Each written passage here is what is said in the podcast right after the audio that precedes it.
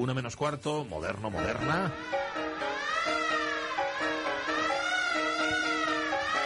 Moderno de nuestros tiempos es Carlos La Peña. Carlos, ¿cómo estás? Muy bien, buenos días. Hoy, Buenos días. hoy aquí sí puedo estar, no como la semana pasada, que Ya. estaba ahí al lado. Es no curioso, estabas en Es Efe, que, que esta- que estabas como a, ¿qué voy a hacer, yo? A 800 metros estabas. Sí, sí, vamos, sí, estaba lo viendo ahí. Estabas trabajando. el auditorio. Estabas trabajando, estabas trabajando. Bueno, eh, hoy estás lejos, pero estás cerca al mismo tiempo para hablarnos de Lu Andrea Salomé, escritora, filósofa, psicoanalista rusa, a la que, decíamos antes, pese a la importancia de obra y pensamiento, la recordamos porque hay amigo por los hombres con los que se relacionó, que vale, que sí, que eran trascendentales, era Nietzsche, la Reina María Rilke o Sigmund Freud, pero la recordamos por eso, Carlos. Sí, vamos, sí. Además es que resulta paradójico que nos empeñemos en recordar a Lu Andrea Salomé por los hombres con los que se relacionó, cuando si hay algo que motiva su paso a la historia es precisamente el ser un símbolo de la mujer libre. Algo que además era prácticamente impensable en los años que vivió, en los últimos años del siglo XX, del siglo XIX y los primeros del siglo XX. Vamos, como le decía en una carta a su mentora, la feminista alemana Malvida von, Be- von Meisenbuch, decía, tú realizarás por fin la utopía. Y esta utopía consistía en la emancipación de la mujer y como un primer paso llevaba la liberación respecto a los hombres, que es algo que caracteriza la vida de, de nuestra moderna. Vamos, ya en su estancia en la Universidad de Zurich se había propuesto como fin de, en su vida el ser fiel a sí misma, veraz e independiente y sobre todo no hacer ningún caso a las convenciones de la sociedad. Y nos quedamos el último día, Carlos, en la ruptura con Nietzsche, que hay que ya son ganas también. Se negó a casarse con él dos veces. O sea, es que se lo Sí, pidió sí. dos veces Nietzsche. Sí, sí, sí, vamos, ¿no? Y, y- y no pidió una tercera pues porque la otra se fue. Pero vamos, esta ruptura tiene dos importantes, dos importantes consecuencias. Por un lado, está que la fantástica trinidad intelectual que habían formado Nietzsche, Paul Rie y, y Andrea Salomé, pues se rompe, claro. Y por otro lado, pues Nietzsche se entrega a, a la escritura de una de sus obras culminantes, que es así Habló Zaratustra.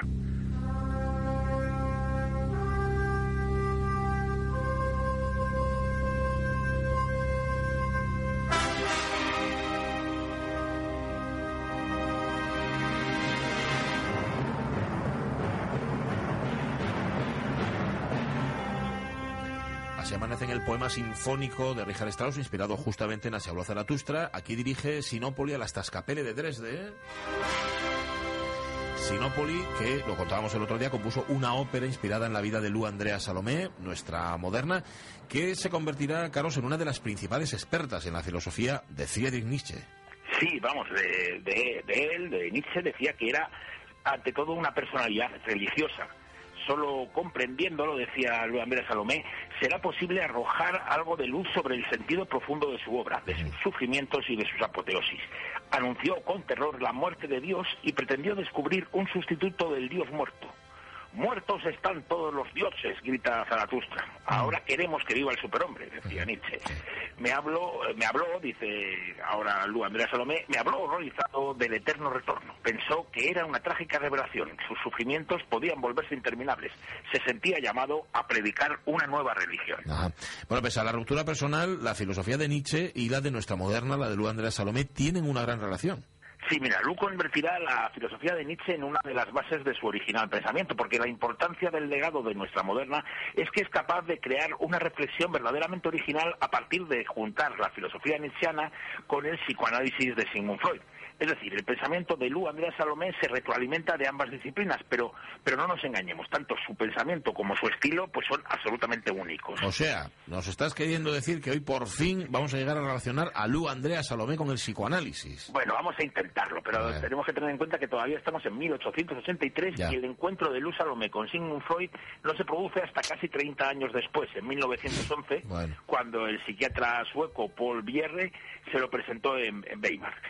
Cuando nuestra moderna conoce a Freud se da cuenta de que algunas de las teorías del padre del psicoanálisis ya llevaban algunos años en su cabeza, pero, vamos, de esto vamos a hablar más adelante. Vale, tienes razón. Estamos en 1883. Según nos dijiste, tras la ruptura de aquella Trinidad, Lu va a mantener su relación con Paul Rie cinco años más. Sí, vimos el otro día que el sueño de, de Lu era un cuarto de trabajo agradable, lleno de libros y flores, flanqueado por dos dormitorios y entrando y saliendo de casa camaradas de trabajo reunidos en un círculo alegre y serio. Ajá. Con Paul Rie la cosa pues se acercó más a este sueño, pero pero él, igual que Nietzsche, también le pidió matrimonio. Ujú, Ya, pesado, pero bueno, ¿no? ya, aún así vivieron juntos en Berlín cinco años.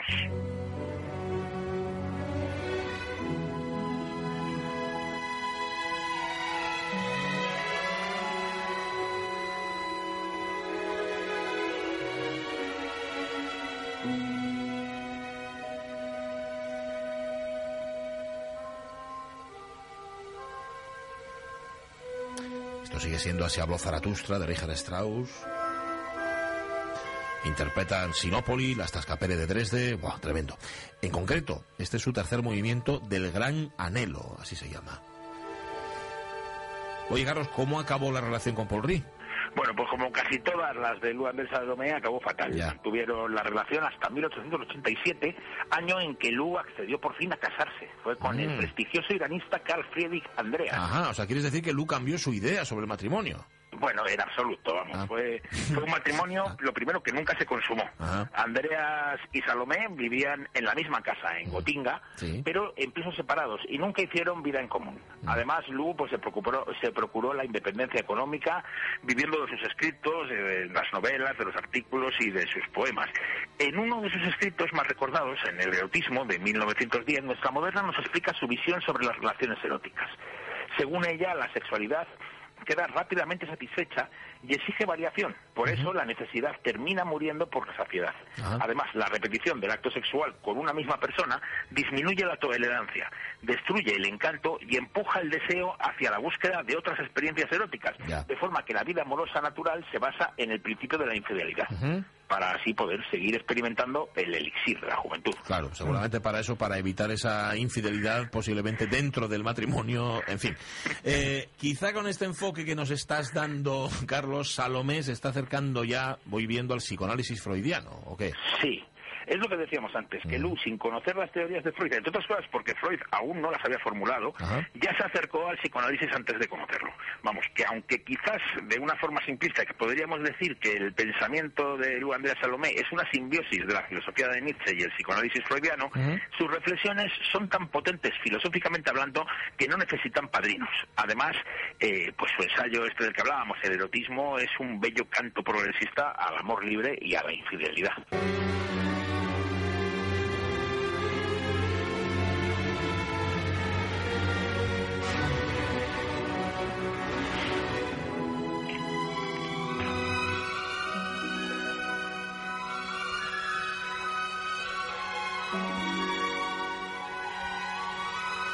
Las coreografías que estoy montando yo aquí con el Aseablo Zaratustra, a mí me has tocado la fibra sensible. Este, esto, esto- este poema de Richard Strauss es una maravilla. Fue compuesto en el año 1896.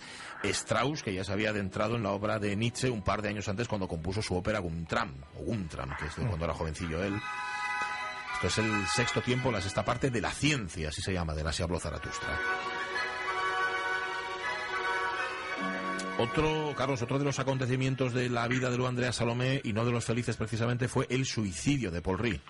Sí, efectivamente. Paul Rí se suicidó en 1901 al lanzarse al vacío en el desfiladero de Charnadura, en las montañas suizas. Aunque hacía 14 años que se habían separado, la ruptura con Lu parecía estar detrás del luctuoso suceso. Nuestra moderna se sumió en una profunda depresión de la que consiguió salir con la ayuda del doctor Zemek Pineles. Durante la terapia, en un verano en el Tirol, en el Tirol eh, doctor y paciente iniciaron una, una relación. Lu quedó embarazada e incluso pensaron en casarse. Pero aunque tenían vidas totalmente separadas, el iranista Carl Friedrich Andreas nunca estuvo dispuesto Ya. a divorciarse. Vamos, de hecho, es, eh, hasta que no se murió él no hubo manera. De hecho, siempre decía que prefería que se suicidaran juntos a divorciarse. Madre mía, qué exagerado. Al, final, el, el embarazo de nuestra moderna pues no llegó a buen puerto y Mm. aunque nunca lo reconoció abiertamente, pues tuvo un aborto provocado. Madre mía, es que te vas al Tirol a tratarte con un doctor que se llama Zemek Pineles. Pineles. Es que esto es, es una cosa. Bueno, con la imagen de, de la Lu Andrea Salomé que, que nos han vendido, Carlos, siempre indiferente a las consecuencias de sus actos, choca que se deprimiera, ¿no? Por el suicidio de Ri. Sí, vamos, puede ser. Raro, ¿no? Eh, pero vamos, eh, su amante, Paul Bierre, el, el psiquiatra que le presentó a Freud, decía que Lu era excepcional y que comprendía perfectamente cómo pensaba cualquier otra persona, sobre todo si la amaba. Y quizás por eso se sintió horrorizado este Paul Bierre cuando habló con ella sobre el suicidio de Ri. El Sí. psiquiatra le preguntó, ¿no siente remordimientos? Y ella se echó a reír y dijo, los remordimientos son síntomas de debilidad. Toma. Mm. A- Así que gracias a su fuerza de voluntad incendió con su fuego a los demás que ardieron, pero ella no se consumió nunca. El poeta Rainer María Rilke decía de ella que era una zarza ardiente.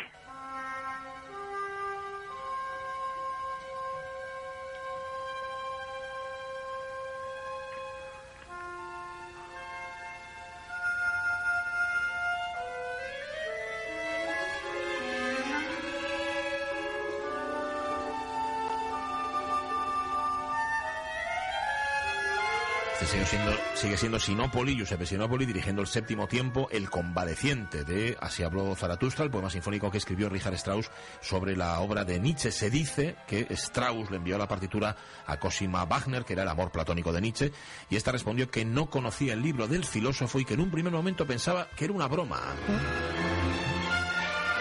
Es una broma que dura más de media hora, también te diré. ¿eh? Pero bueno, eso sí, ella no dudaba de que el libro tuviera algo que le hubiera servido de inspiración. Acabas de hablar de, Rilke. Carlos, ¿cuál fue la relación que tuvo Rilke con Luz Salomé? Mira, se, dice que, que Luis Salomé provocó la destrucción de casi todos los hombres con los que tuvo relación, pero entre tanta destrucción se alza la figura del poeta Rainer María Rilke. Se conocieron en Múnich en mayo de 1897. Rilke tenía 21 años y era 15 años más joven que ella. Durante unos años fueron amantes y toda la vida fueron amigos y confidentes. Lu es la responsable de algo bastante tonto, pero que contribuyó al éxito del poeta, que éste alemanizara su nombre. Ah. En un principio Rilke firmaba como René Rilke y ella fue la que le bautizó como Rainer María Rilke, un ah, nombre mucho más sonoro que vamos que desde luego ayudó a su triunfo. Sí, señor. Y también le enseñó ruso y a leer a, Tolstoy y a Pushkin. Cuando en 1901 Rilke se casó con Clara Westhoff, dejaron de ser amantes y Luz se convirtió sobre todo en su terapeuta. Pero, pero de eso hablaremos, si, si te parece, la semana que viene, vamos, de eso y, y también hablaremos por fin del psicoanálisis.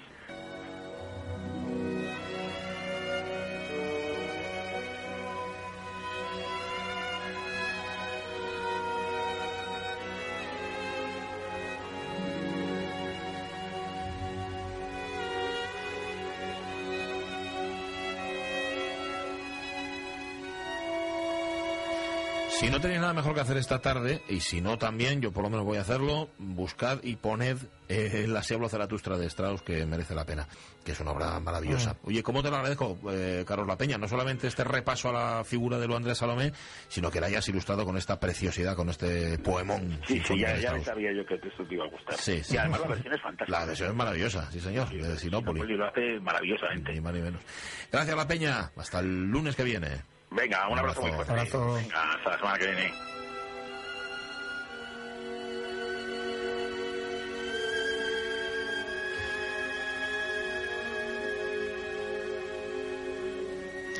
Qué vidas tan intensas, ¿eh? Ya te digo. Todas las que aparecen por aquí por los modernos otros tiempos. Lu Andrea Salomé, que se juntó con unos tipos y pudo para todos. Pudo para Rilke, pudo para Nietzsche, pudo para Paul Rey, para todos pudo ella. Sí, señor. Tuvo para todos y ella no se consumió. Los no, se consumieron fueron los demás. está muy bien, está muy bien.